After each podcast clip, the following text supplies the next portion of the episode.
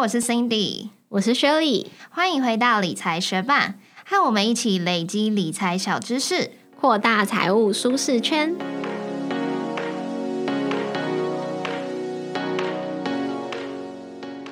在节目开始之前，我们想先来分享一则在 Apple Podcast 的留言。他的名字是 Edison Chong，他说他是桃园罗石峰哦。我所知的丰田 Yaris 只要五十点九到七十二点五万，诶美女们是不是搞错车款啦？你们说的应该是 Altis 吧？感谢桃园罗时峰特地听了租车买车比较这集来跟我们分享你的资讯。但是我们在那集采用的 Yaris 的价格是顶配的价格哦，因为这样子跟长租公司提供的车款比较容易去做比较，所以可能比你所知的 Yaris 价格还高一点。那也谢谢正在收听的你，节目准备开始喽。今天我们要分享《普通人的财富自由之道》这本书。虽然书名中有“财富自由”四个字，但是跟我们过往介绍过的书很不一样哦。因为它没有在书里面教我们怎么买股票、买 ETF 或是投资房地产，而是扎扎实实的分享如何透过自媒体创业来达到财富自由。所以，如果你真的对于用文字、声音、影片、图文等各种方式来分享你的知识、体悟、发现一点兴趣都没有的话，那今天这一集的内容可能对你的帮助不大，但你也可以当做听故事。但如果你对于经营自媒体创业有兴趣，或是单纯想了解 Podcaster、YouTuber、Blogger、Instagramer 的各种获利之道，就继续听下去吧。这本书中，作者除了分享他的自身经验之外，也提到许多他访谈过的来宾故事。而我们自己也经营 Podcast 两年多了，所以在接下来的讨论中，也会穿插我们自己的经验跟回馈哦。作者 John 的自媒体帝国是从 Podcast 起家的。他经营了一个日更型的访谈节目，叫做 Entrepreneurs on Fire，简称 EO Fire，每天都会上架一集创业家访谈的节目。从二零一二年起到今天都不间断哦。那从 Podcast 呢，他也开始发展出了教练服务、付费社群、线上课程，甚至是出版书籍和日志。John 在网站上面公开了他经营 EO Fire 的所有收入和花费。他说。公开这些资料，还有他们的学习以及检讨，以及会计师的建议，可以让其他也想要走上这条路的人知道什么事情是可行的，什么事情是不可行的。从二零一二年创立 EO Fire 到今年的一月，让他获得的总收入是两千两百万美元，大约换算下来是六亿一千五百万台币。那他的净收入是一千六百。万美元，那换算下来是四亿六千五百万台币。从二零一四年开始，EO Fire 的收入就一直维持在两百多万美元。除了二零一五年以外，特别高到了四百多万美元。那在他每个月的收支报告中，就可以看到他各项收入还有支出的细项，细到包含获得多少的赞助，每种日志的销售收入跟成本，线上课程的销售还有退费状况，他联盟行销推广了哪些服务，带回了多少收入等等，以及他使用了哪些服务，像是顾问啊、法律啊、保险、金流费用、广告费等。等，甚至还有列出 John 支付给自己女友跟线上助理的费用哦。我想大家应该很好奇这些费用是多少钱吧？现在就来跟大家公布一下。线上助理的费用是每月五千四百美元。那 John 支付给自己还有女友的薪资是每个月一万五千九百美元。所以从创业的第一年到现在这十年来的支出跟收入，逐年逐月的详细分享，确实对想要走上自媒体创业这条路的人是非常具有价值的参考哦。而且这些资料都是公开跟免费的，可以在 John 他自己的网站上面看到。那我们的。的部落格文字稿也有放上这个链接，欢迎有兴趣的学伴自己点进去看看。那听到前面那样惊人的收入，你是不是会开始好奇，壮到底是怎样的背景、怎样的来历？为什么可以在创立 Podcast 短短的两年内就达到稳定每年收入两百万美元呢？对啊，像我自己一开始看到这个故事的时候，我就会想说，嗯，那他是不是含有金汤匙、银汤匙的人，从小就耳濡目染爸爸妈妈的商业逻辑、商业头脑，所以才可以引发他想出这么多点子。但其实不是这样的哦。虽然 John 个人的背景故事，我觉得也是非常的惊人，但是并不是因为家庭很富裕的关系。John 在大学的时候，他领取美军储备军官训练奖学金来升学，但是在他大二的时候就发生了九一一恐怖攻击事件，所以他毕业之后就马上兑现他对美军的承诺，从军去了。经过了简单的受训之后，他在伊拉克待了十三个月。二十三岁的他，瞬间就从一个无忧无虑的大学生，变成带领四台坦克和十六名同胞的坦克指挥官。那其中有四名同胞在这十三个月内，就为了这场战争牺牲了嘛？所以他就告诉自己。为了缅怀这些同胞，他发誓他绝对不会放弃追求有价值、幸福、充满感激，并且替他人服务的人生。他必须要荣耀这些同胞的牺牲。而当他真的从伊拉克战场回到原本正常的世界，他就顺利申请上了法学院。但是在就读的期间，他却饱受 PTSD，也就是创伤后压力症候群的折磨，一直没有办法专注的学习，所以他很快就申请了退学。那离开学校之后呢，他就投身了企业融资的产业。虽然做的也还不错，但是他却觉得自己对这个产业没有太大的信心和兴趣。后来他就跑去做了房地产。那在买卖房地产的过程中，他也获得还不错的收入跟成就，但他却始终都是不满足、不快乐。那他回头去看，发现因为自己那时候在追求都是世俗的成功，而非当初对自己发誓的那种有价值的人生。所以他就开始思索，他现在已经三十二岁了，他还可以做什么呢？他就边听 podcast 边散步。突然，他就想起他不久前跟他朋友聊天的时候，有抱怨过他很喜欢听一些成功企业家访谈的节目，可是这些节目都一周只有更新一次，所以他听完一集之后都还要再等很久。那如果有日更新的节目，他肯定会非常喜欢这节目的。然后他又想了想，为什么我不自己来做这节目呢？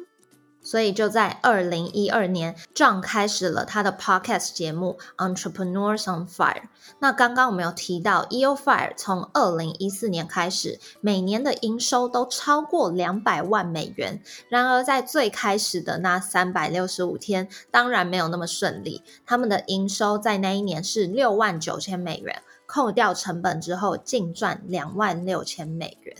那我们今天分享的这本书。普通人的财富自由之道，主要就是 John 在分享他怎么从零开始，然后在两年内成长了一千倍。在决定要做 EO Fire 之后，John 就列出了他喜欢的 Podcast 特色，像是音质要好啊，主持人不会抢风头，来宾成功而且鼓舞人心，节目内容必须要聚焦于成功和失败的故事。这个节目要是经常更新的，那他也列出了一些他不喜欢的状况，像是音质不好，主持人经常打断来宾。主持人不帮忙厘清问题，甚至似乎已经知道来宾要讲什么了。那在列出这些优缺点之后，他就知道他要做的 podcast 必须要有高级的设备，确保音质良好。来宾是成功又鼓舞人心，而且会分享自己成功和失败的故事。作为主持人，他会确保来宾永远是节目的焦点，他不会去抢风头，但是会协助总结故事的重点和学习，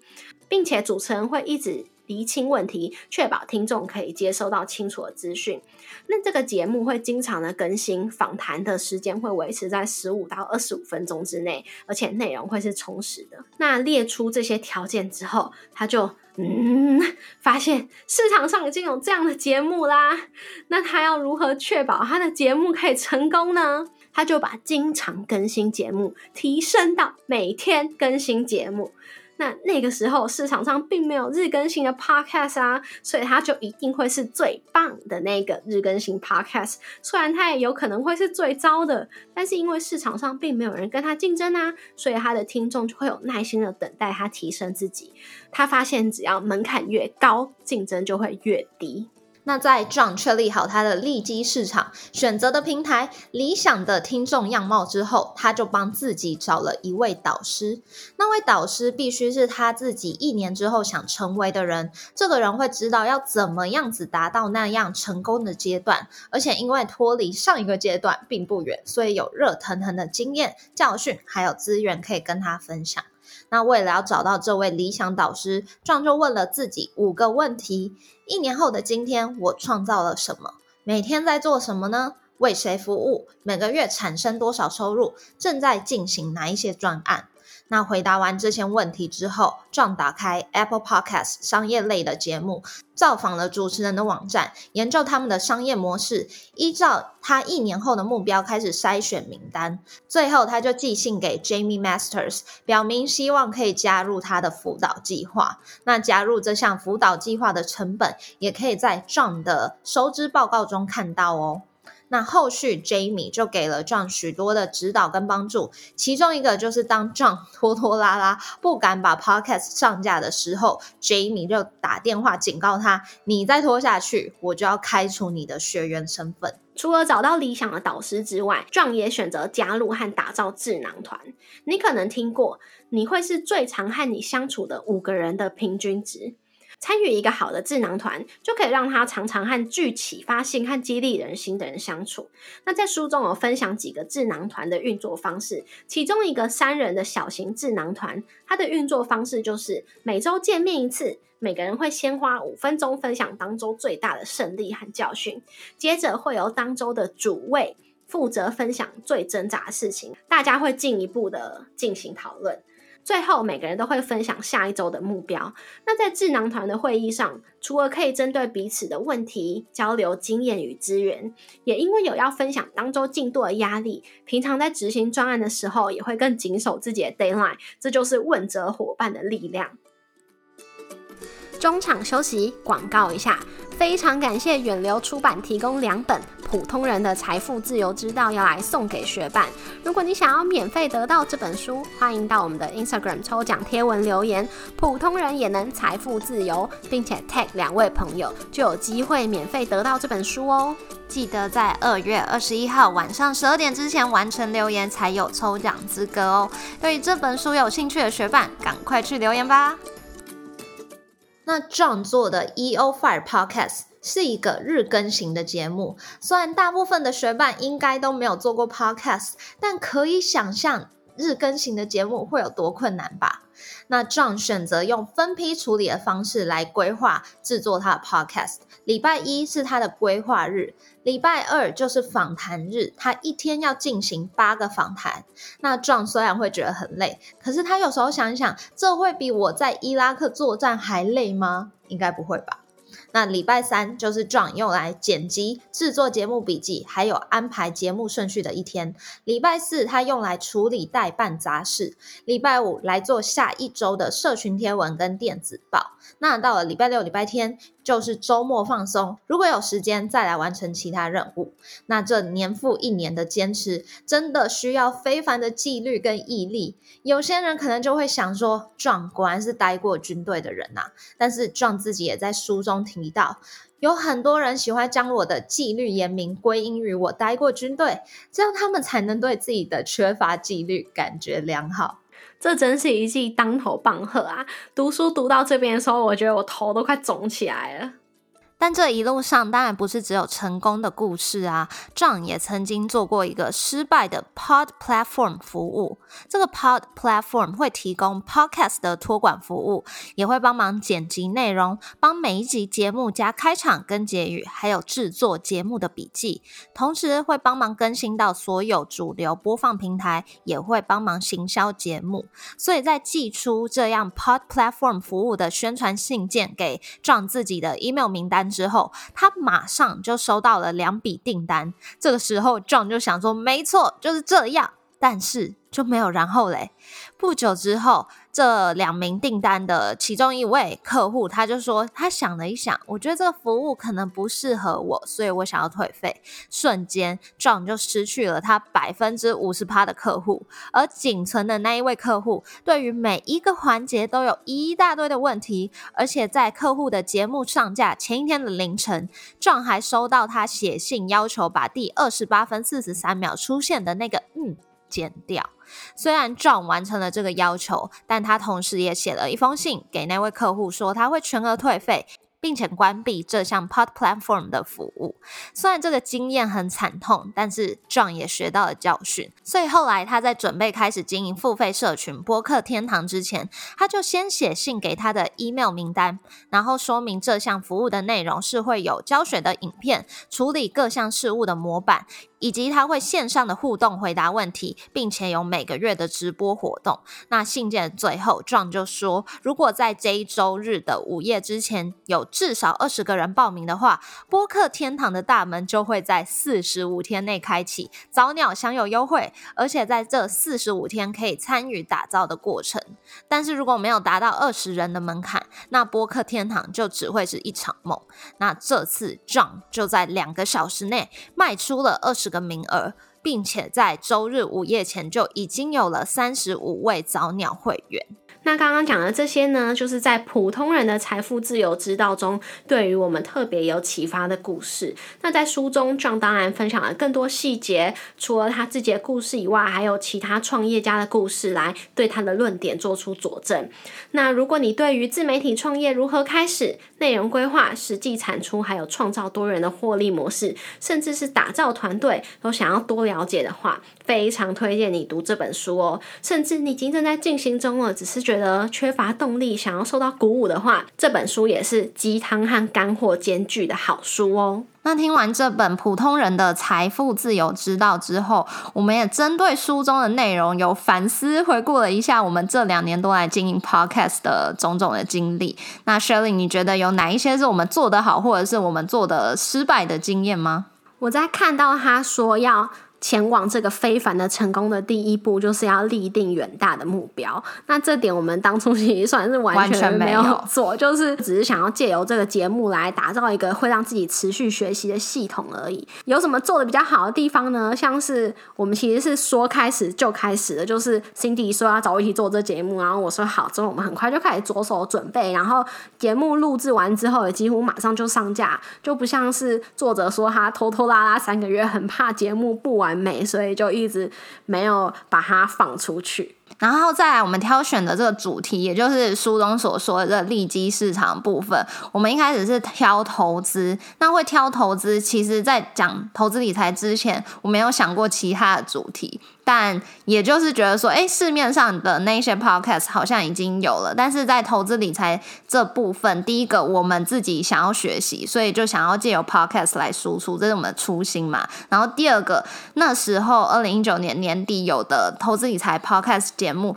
要么就是他讲的非常非常专业，就可能要是投资老手会非常有兴趣听的节目；要么他就是很聊天形式的，但就好像没有一个。是给理财、投资理财新手专来听那些可能最基础知识的 podcast 内容，所以我们就觉得说，哎，刚好我们要学习这个部分，那很适合把它输出成 podcast 给跟我们一样的受众。那另外，我想要提到一点，就是关于 podcast 存档的这部分，因为像 John 他就有说，他每星期二会录八集的节目嘛。那他是一个日更型的节目，所以他其实一个礼拜只会用掉七集。然后他有说到，他可以维持他这个日更节目，不管是有什么，他要去旅行啊，还甚至有天灾袭击他的家乡，他都不会中断更新，就是因为他随时都有四十五集的存档。那真的太强，真的，因为像我们是一级存档就没有，我们现在录的这个节目呢，在十个小时之后就要上架。其实过去我们是有这个这样子的操作，就是我们可能每一次见面的时候，我们就会录两集。那长期这样下来，我们就会有一些存档的集数。可是后来我们就发现说，哎，好像两集一次录两集的时间，就是我们那时候没有拉的比较长，所以。那个录制的过程中，会反而把我们自己搞得很疲惫。然后我们好像也觉得说，哎，那这样就是两个人每一周都要准备一个节目，好像在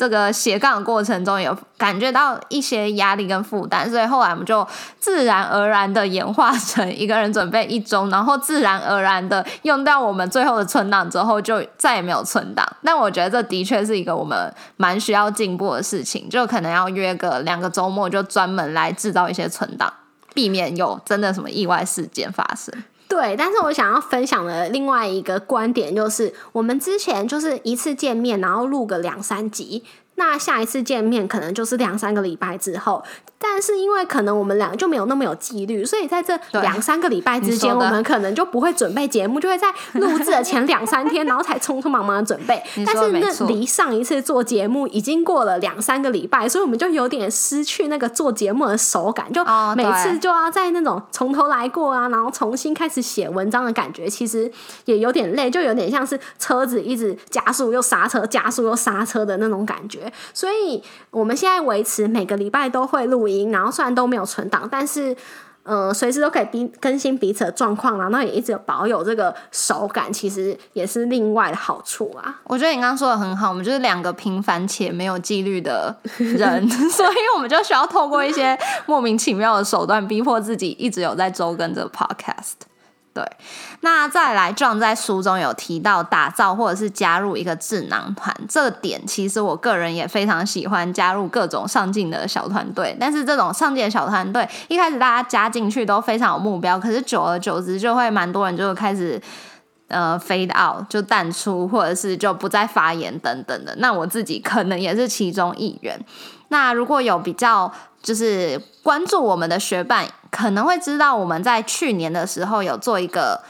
理财学办的读书会，那这个读书会一开始是想找几个也在做自媒体的创作者，然后我们想要拓展人脉啊，然后也同时多学习一下在自媒体经营上面有没有一些技巧或者是别人的经验分享。那如果有人想做 podcast，我们也可以把我们的经验分享出去。那就是借由这个初衷，找了大概四五个四五个伙伴一起开始这个读书会。那这个读书会到后来从六人的这个规模，可能拓展到。十人，然后甚至到后来有开始售票，所以或许有一些学伴也参加过我们的读书会。那这个读书会也算是不幸的在去年终结了，就是没有继续举办了。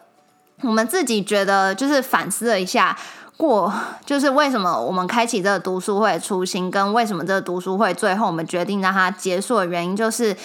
我们做的不好的部分是说，我们一开始没有。呃，替这个读书会做太多的规划。我们就是抱持这个学习的初心，有点像是我们做 podcast 的这种感觉。我们抱持了学习的初心就开始了，但是可能也没有想好说，哎，读书会的一些成员要负责什么样子的东西。好像就是希望说，哎，那如果你有兴趣，那你加入我们，我们可以一起来讨论，制定出这些规则。但最后这件事情没有发生，所以后续读书会的。嗯，比如说举办的任何的细节都是我跟 Shirley 呃主要负责的。那这件事情最后就是在这过程中，我们也觉得说，哎，好像没有达到我们最初想要的那种智囊团的这个价值，所以我们就决定，呃，它好像渐渐没有符合我们的价值，也不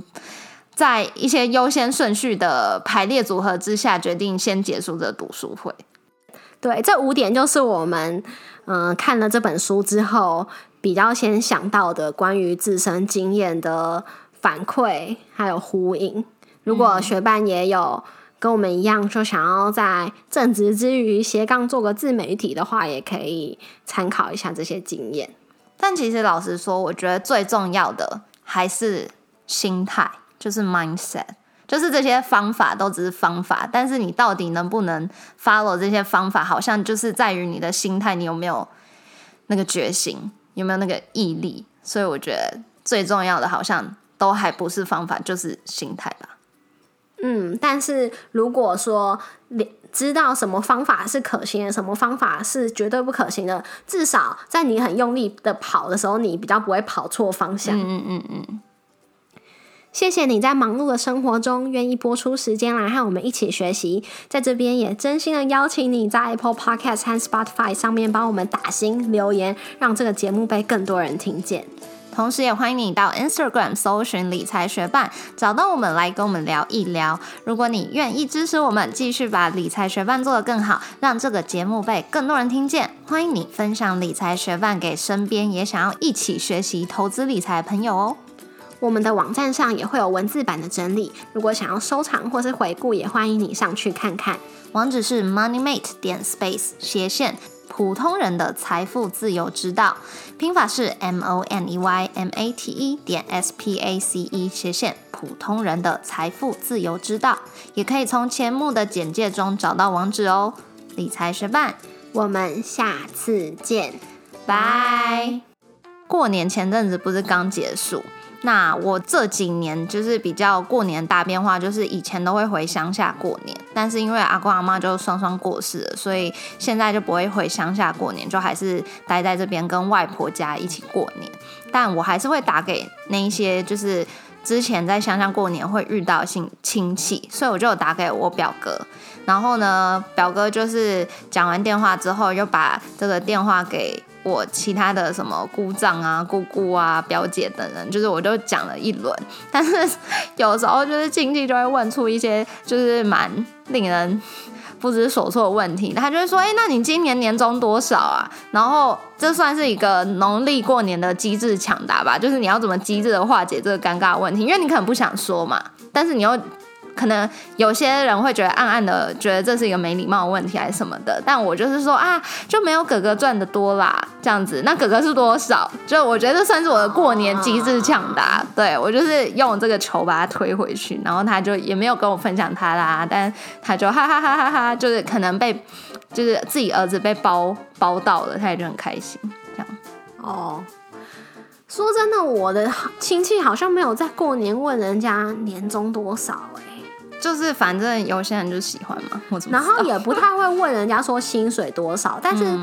嗯，如果妈妈她知道她自己小孩的薪水，她有时候就会自己透露出去，对啊，对啊，所以他们可能也有点好奇，可是不好意思直接问，就想说，哎，我如果跟你讲，你搞不好会愿意跟我说，对，嗯，我觉得都还算比较没有那么难应付的。对，但我的亲戚 就是有时候会抛出这些突然来的直球，就是我也会当下吓到，但是我也会把它打回去，这样。嗯。